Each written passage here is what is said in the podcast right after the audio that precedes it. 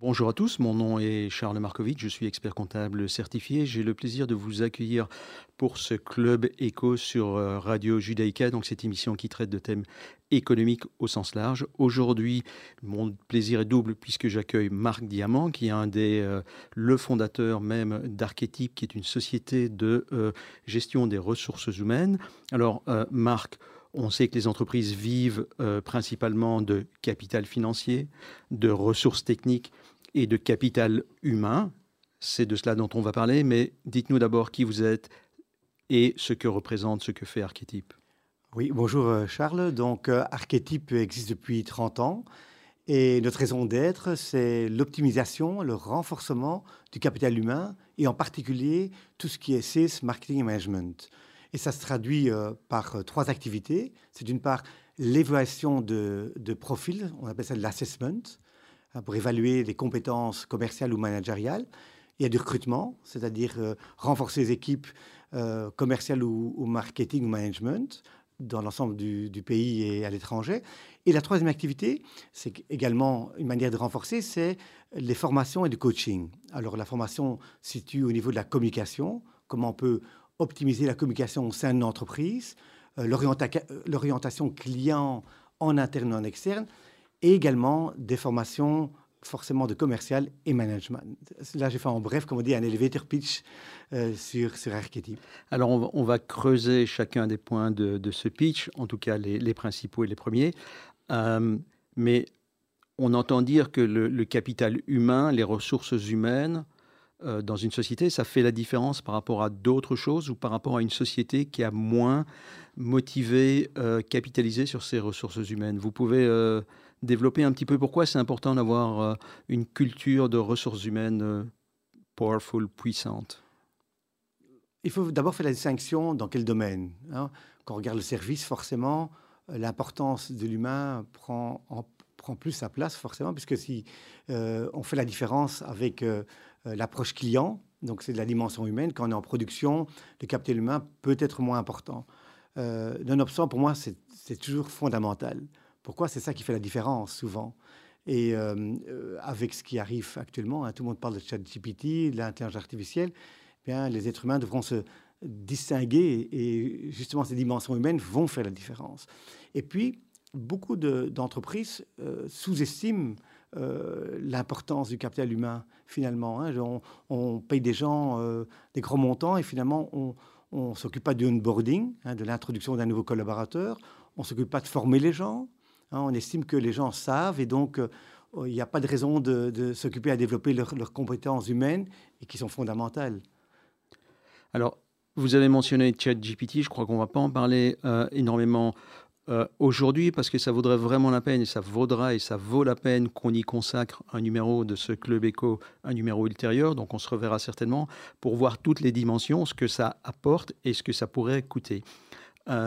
On a parfois l'habitude de voir l'entreprise comme une pyramide avec euh, le, top, le, management au top et des collaborateurs non pas subalternes mais opérationnels en, bas. Euh, en quoi avoir une culture d'entreprise qui vient d'en haut vers le bas, en quoi c'est euh, important et comment ça se décline? On a parlé de, mission et d'autres éléments. Comment ça se décline? Euh, C'est très intéressant ce que, ce que vous dites là, puisque nous, souvent, on a ce type de problème. C'est-à-dire qu'on nous demande de former des gens du terrain et que les problèmes se situent au niveau de management. Euh, parce qu'il n'y a pas une vision, une vision claire ou les valeurs ne sont pas bien définies. Hein, donc, euh, et d'ailleurs, quand on fait un processus de, de, changement, on va toujours commencer avec le management. Et une des choses fondamentales, c'est la mission, la vision et les valeurs. Ah, puisque la mission, la vision, et les valeurs. C'est pour vous les choses, les... c'est par ça qu'on commence dans une politique de, de ressources humaines Oh, il y a d'autres éléments, mais c'est quand même assez fondamental. D'accord. Et on peut prendre le modèle aussi de Why or What de notre ami euh, Simon Sinek, euh, qui était aussi également un bon modèle. Euh, par contre, mission, vision, valeur, je trouve qu'une entreprise doit savoir quelle est son identité, quelle est sa vision à long terme et, et quelles sont les valeurs qui font qui sont communes. Et, pourquoi ça? Parce que euh, souvent, au niveau recrutement, c'est là où le bas blesse. On recrute des gens qui ont tout à fait les compétences, mais qui n'ont pas la même culture. Et ça peut poser plus de problèmes quelqu'un qui n'a pas la bonne culture et la bonne attitude que quelqu'un qui n'a pas les bonnes, les bonnes compétences.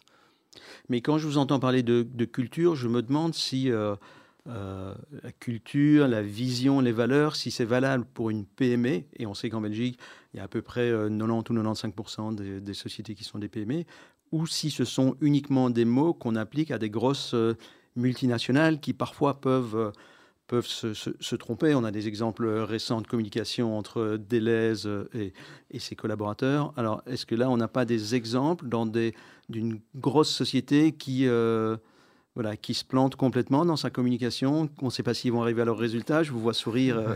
oui, c'est très pertinent, puisque avant de, de, commencer avec Archétype, j'étais moi-même dans une grande entreprise et c'était de, euh, The Team of the Future. Il y avait des grands slogans. au, où Ezel a, plus de 7000 personnes. Et c'est vrai qu'il y a souvent des valeurs, mais elles ne sont, pas traduites dans le quotidien. Elles sont sur des jolis murs euh, affichés, mais pas, pas mises en pratique. Euh, pour répondre par rapport au PME, euh, une PME a souvent des valeurs, mais elles ne sont pas toujours bien définies ou bien claires. Et je pense que c'est bien de, le traiter de manière consciente. Je m'explique, on recrute quelqu'un, on sait très bien ce qu'on a besoin, mais si on les a bien mis clairement euh, voilà, ce ces valeurs-là qui sont importantes pour nous, eh bien, on va être plus attentif lors d'un recrutement d'un profil. Donc, euh, pour une PME, euh, il ne faut pas faire ce que font en effet certaines entreprises où ça devient très complexe, où ça devient abstrait. Les missions, vision, valeurs doivent rester quelque chose de simple, abordable. Par contre, ça demande tout un processus pour les faire intégrer. Et donc, la manière dont on intègre les missions, vision, valeurs, c'est checker Hein, checker avec les collaborateurs si ces valeurs s'y retrouvent dans les valeurs de l'entreprise et, dans la mission et la vision.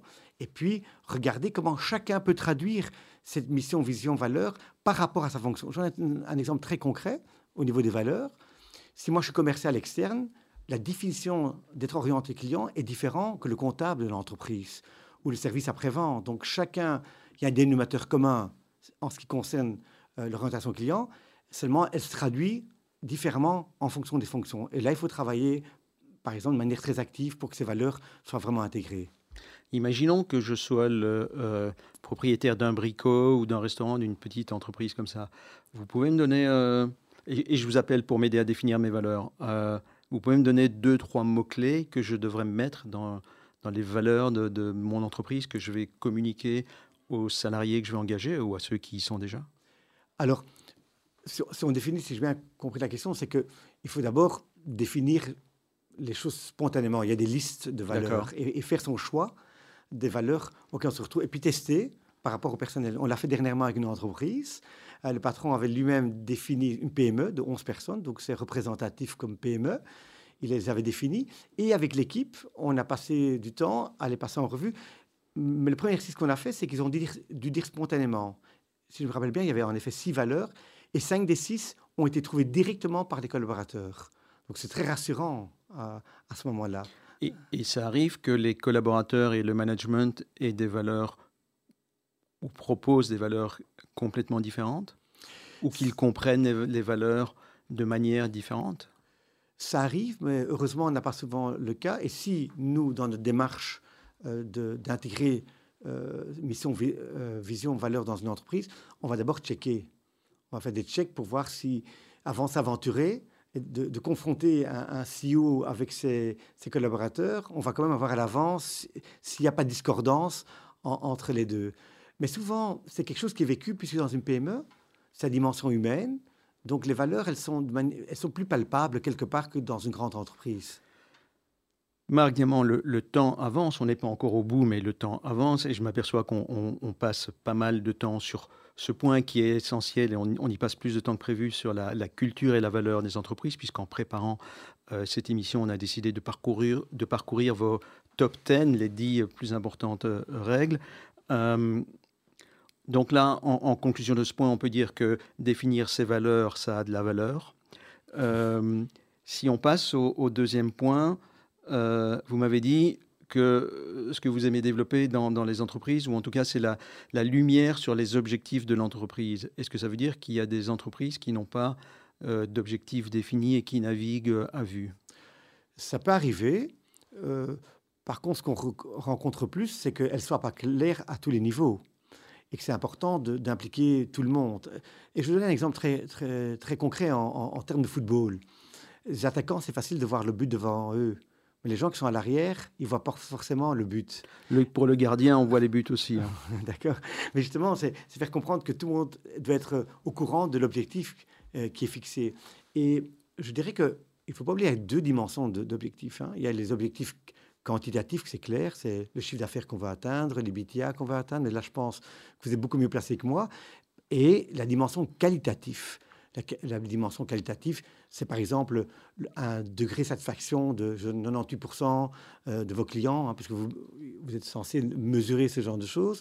Donc, ça peut être par exemple que euh, le, CRM est rempli d'une bonne manière. CRM CRM, donc le. Pour nos auditeurs, les gens qui nous regardent. CRM, c'est Customer Relation Management, c'est-à-dire c'est le c'est la gestion des données des clients. C'est toute la base de données qui va nous permettre d'analyser comment, quelle est notre relation avec les clients et, comment on va les, les, fidéliser, comment on répond à leurs besoins et, comment on, va euh, profitabiliser euh, les, les, relations à long terme avec nos clients. Tout à fait.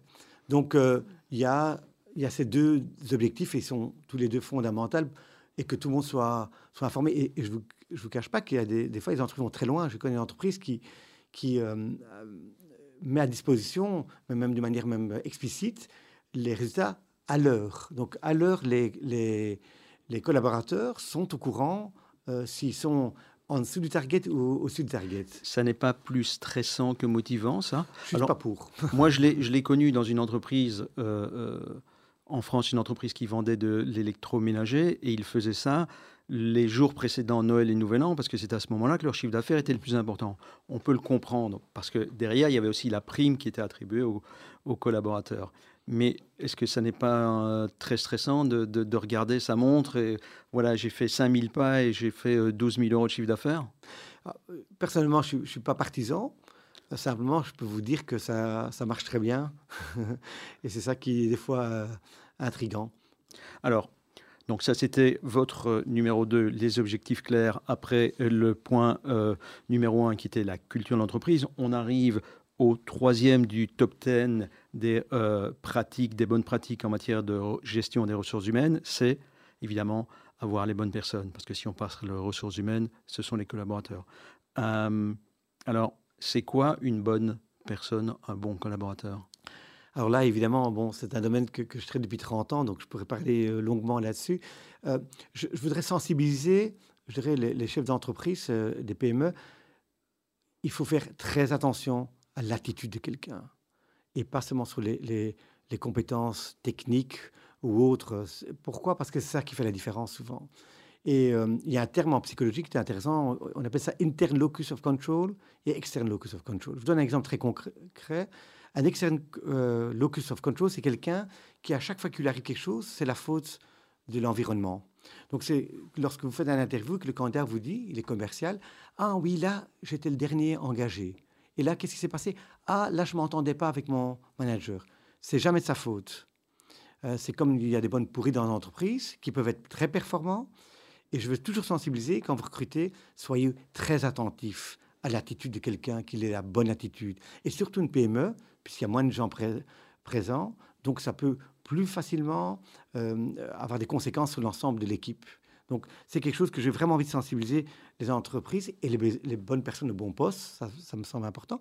Et puis pas trop ambitieux, on va parler nouveau en termes de football, pas tout le monde doit être Kevin De Bruyne. Il faut des gens qui font bien circuler le ballon, qui resteront à long terme. Donc il faut un bon équilibre entre des personnes qui sont des moteurs et il faut quelques bons suiveurs. Donc il faut un bon équilibre au sein d'un département ou au sein d'une entreprise. Le savoir-être et le savoir-faire, c'est une autre manière d'exprimer ce que vous venez de dire ou ça n'a rien à voir? Euh, J'adore entendre ça puisque c'est dans les formations, on met l'accent sur le savoir-être. Et euh, on arrive à faire évoluer les collaborateurs avec l'âge et, et, avec l'expérience, on arrive à faire évoluer le savoir-être et le savoir-faire? Oui, c'est marrant parce que je reviens d'un client, on avait fait une formation au mois de novembre, et il y avait un homme qui, a été nommé justement euh, euh, responsable commercial. Il avait la, il avait l'attitude comme ça un peu d'avoir la, grande gueule, on peut le dire. Et on, a travaillé sur les compétences managériales. Et à travers des jeux de rôle, il s'est rendu compte qu'il devait balayer devant sa porte avant euh, de voir la faute également chez les autres. Et, on, l'a, on est 4-5 mois plus tard. Euh, son patron a constaté qu'il a, eu un déclic, il a eu un aha, comme on dit, il a, hmm. il a pris conscience. C'est pas qu'il fait pas l'erreur, mais en tout cas, il en est conscient. Et le fait qu'il en est conscient, euh, ça, a moins de, ça a moins de conséquences. Et je suis optimiste que, que ça peut évoluer. Marc Diamant, je vous remercie. Euh, je rappelle que vous êtes le CEO d'Archetype, qui est une, une, société de gestion des ressources humaines.